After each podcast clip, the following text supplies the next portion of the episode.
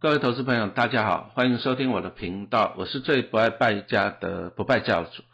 好，那我们上一个单元啊，讲到了哎，培养富脑袋的理财必修课啊，培养富脑袋的理财必修课。好，我们刚刚讲完了第一章啊，基础理财篇啊，就是让你了解怎样了解什么是资产，了解什么是负债，了解钱的流动。好，那你了解这样子，帮自己创造一个正的现金流，就是。让你的钱会不断的怎样子啊，自己产生啊，观念最重要，观念正确的啊，你就这样不断的去做啊。接着我们来讲一下第二章啊，股神巴菲特篇。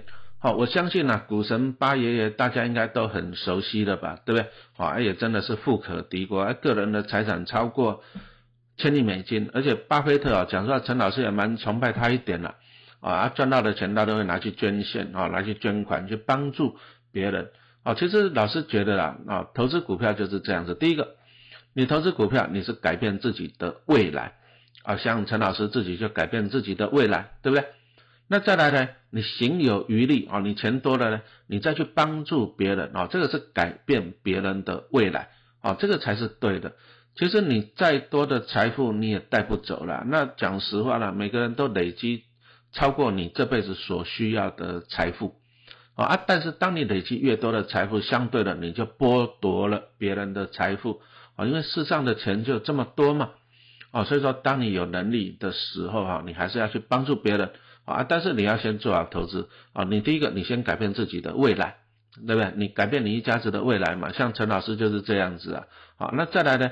你改变自己家人的未来以后呢？哎，你再去改变别人的未来哈，这个真的是很不错的，给大家分享啊。所以说，陈老师在粉丝团啊，我经营的主轴就八个字的：努力投资啊，回馈社会啊，相信大家都可以做得到啊。那我们就来借鉴一下这个股神巴菲特巴爷爷啊，他怎么样累积了他的这个财富？好，第一个，大家可能之前比较熟悉，就是八爷爷他就投资可口可乐嘛。啊，那现在可能比较熟知他投资一些什么 Apple。那为什么八爷爷投资可口可乐？然后你要了解那个时代的背景啊，因为八爷爷他现在也大概九十岁了，那你就回推过过去嘛。哦，回推回去啊，七八十年前。哦，那巴菲特他小时候的啊，他就很有商业的头脑了。其实。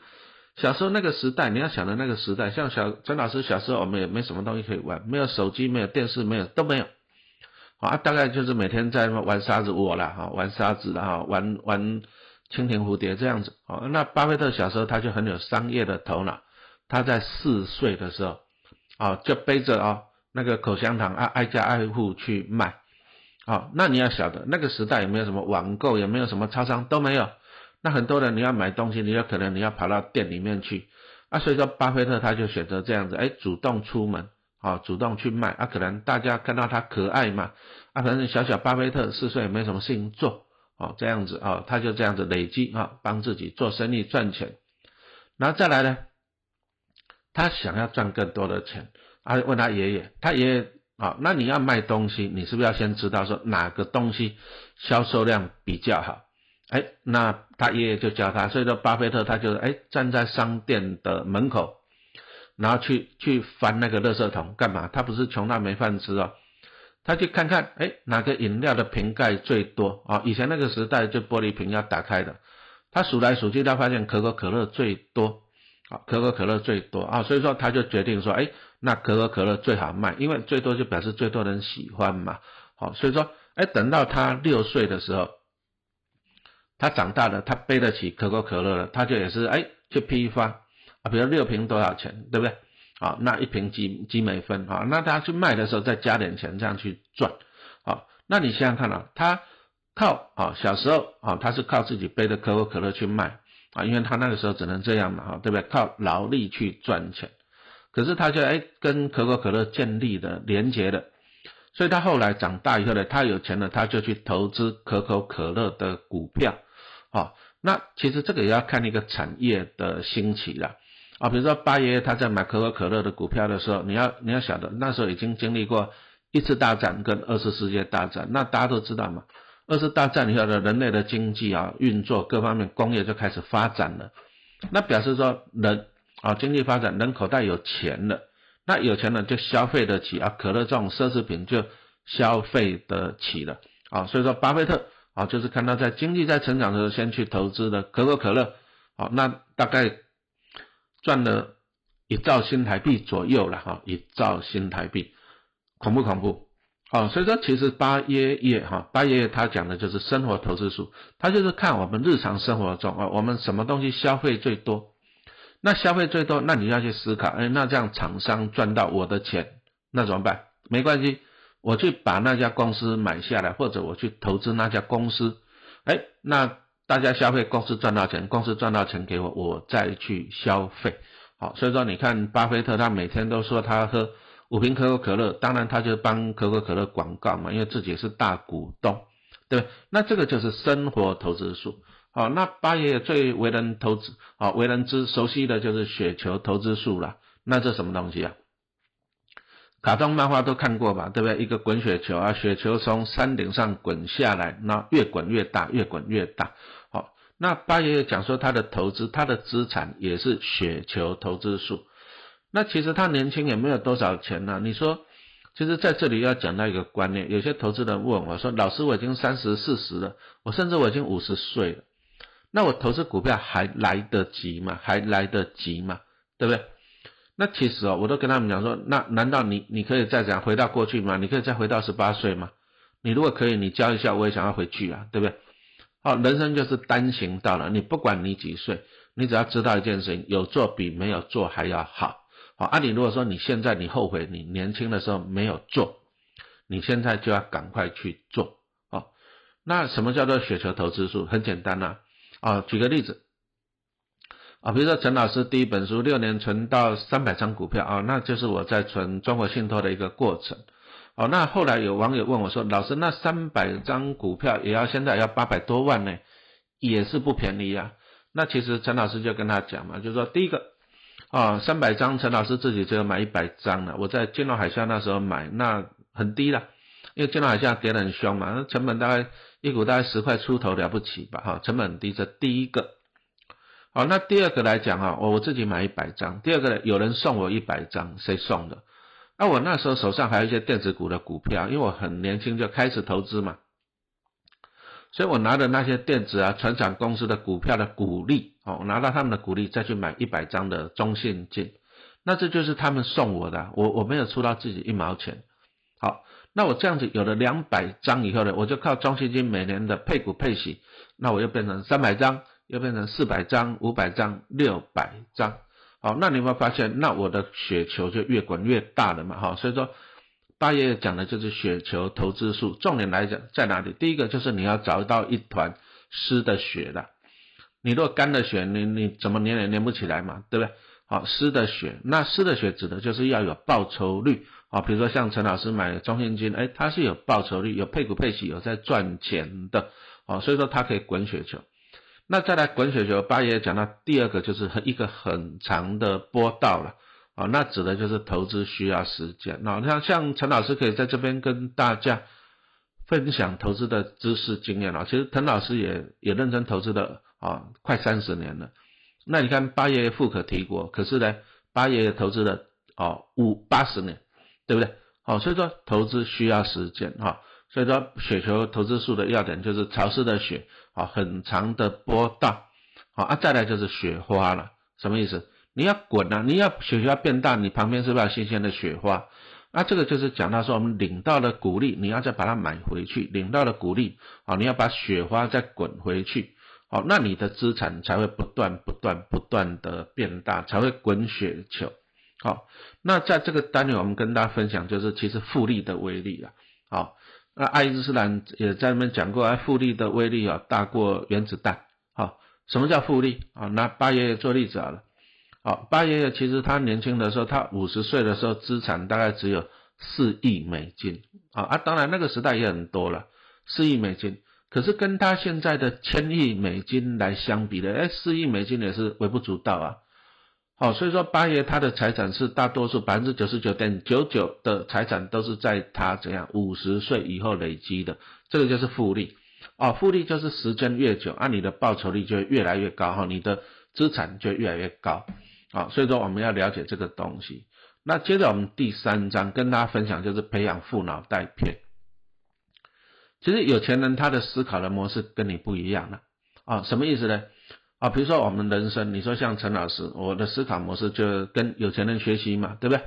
啊，你说像我在学校教书，公立学校教书十十八年，我也没有利用寒暑假出国，啊，也没有，为什么？因为我在思考一个东西，啊，很多的老师就是暑假出国，那上学期啊就开始存钱，啊，存了几个月，啊，啊，暑假出国去玩，没有钱了，啊，回来又又开始存钱存钱，存了几个月，寒假又出国又没有钱了。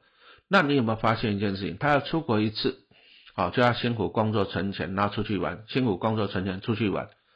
那我就在思考一个东西啊，那我可不可以这样子？每年出国，那有人帮我买单，可不可以？哎，好像可以呢。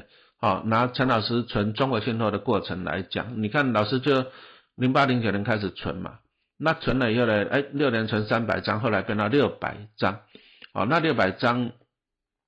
好处在哪里？去年配一点零五，我就拿到了六十三万。好，那陈老师存了，我请问大家一个问题嘛？你觉得中信金未来十年倒闭，未来二十年会不会倒闭？几率很低嘛？啊，不赚钱都很难。那表示说怎样？哎，中信金每年就会给陈老师哎六十万、七十万、八十万。那我可不可以全家出国了？啊，可以哦。好，我不用去上班了，我不用去工作了，钱会自己流进来。哦，钱会自己流进来，那我就可以这样子。拿这个钱啊去过自己的生活，所以其实有钱人的思考的模式是这样：先累积一笔资产，然后再靠这个资产产生的钱来消费。好，这个叫做有钱人他的思考的方式。好，因为他了解什么叫做主动收入，他了解什么叫做被动收入。那有钱人都是先利用主动收入，然后帮自己累积被动收入，那你的人生才会讲财务自由嘛。好，再举个例子来讲呢，二零二一年哈，陈老师要给自己定一个目标吧，啊，因为我们刚刚讲到了粉丝团经营就是努力投资回馈社会，啊，所以说陈老师就定一个目标，哎，二零二一年我希望可以存到五千万的股票，啊，那这个就是努力投资，那目的是怎样？我想想看哈，我这样子从每年从里面领个股利，好，大概可以领到三百万左右，那我缴个税，总要缴税嘛，对？剩下还是大概会有两百万呢。啊，那我的目标就是，哎，先努力去存一个五千万的股票，啊，这个是我的资产，那每年就可以产生两百万，啊，那我拿去，哎，回馈社会，啊，帮助一些需要帮助的人，好，那这就是我的目标。但是我如果说我要靠劳力去赚钱，我比如说我白天上一个班，晚上上一个班，礼拜六、礼拜天再去送外卖，我一年要这样子捐款两百万，也很辛苦呢，对不对？啊，所以说我要培养富脑袋，啊，先累积资产。然后再来靠资产产生的钱，哎，来负担我的消费啊。接着我们第四章就讲到一个投资理财篇了哈。当然大家都很想要靠投资，靠投资赚钱。可是其实投资理财啊，我常常讲啊，这个其实里面也有很多的陷阱啊。那包含了，其实大家看一下啊，在去年啊、今年啊，你会发现呢，有些 ETF 啊都拼命的配高股息、高股息。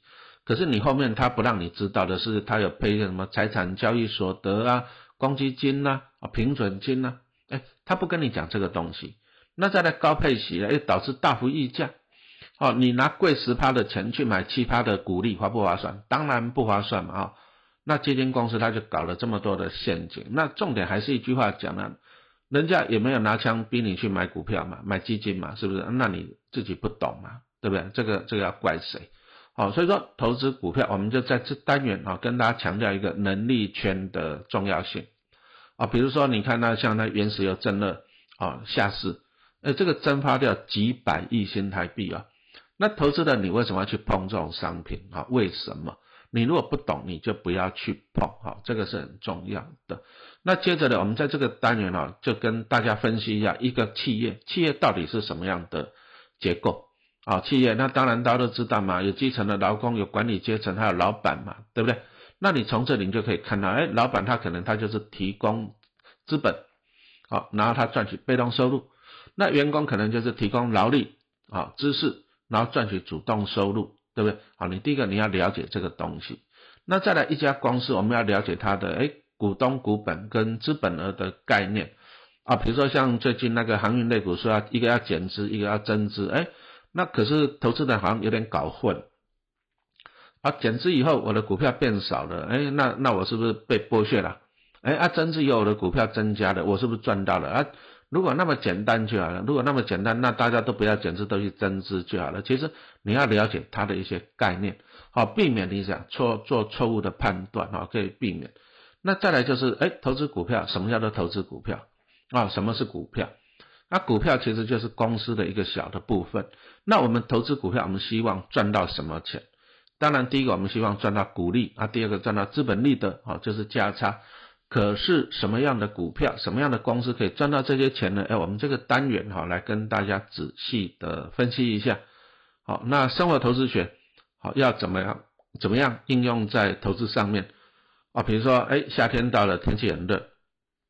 那大家都喜欢去超商买饮料，那因为饮料它的毛利率最高啊，所以说超商的营收跟获利上来。其实你看超商股价在暑假也都容易上来啊，就是因为财报很好。可是这个时候还可以投资吗？对不对啊？你要了解投资。